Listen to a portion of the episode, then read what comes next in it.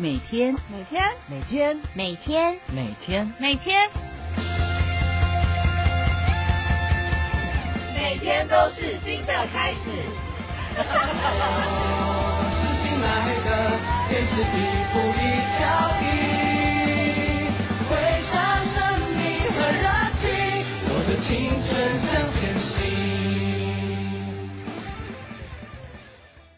早安，您现在收听的是由世新广播电台 M 七二九和 FM 八八点一所播出的《每天都是新的开始》。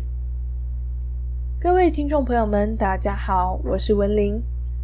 经过星期一的考验，相信大家都打起精神，准备面对新的一周喽。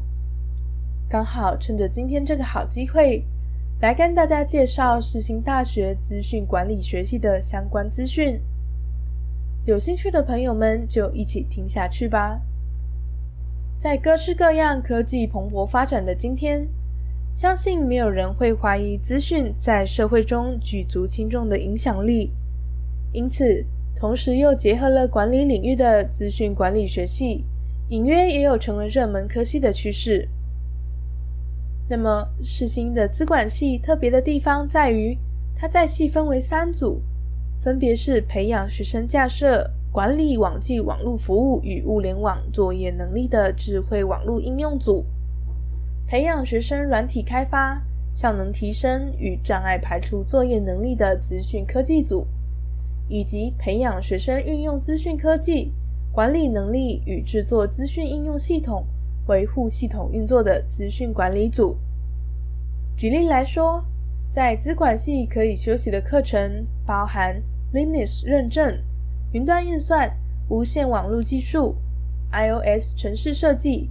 平时常听到的演算法、人工智慧作业平台和城市软体开发、企业资源规划、城市设计、网络与资讯安全技术、大数据资料分析等等，并且会在大四的时候进行毕业专题制作，让学生应用所学，累积相关作品的同时，也有助于毕业后顺利接轨职场。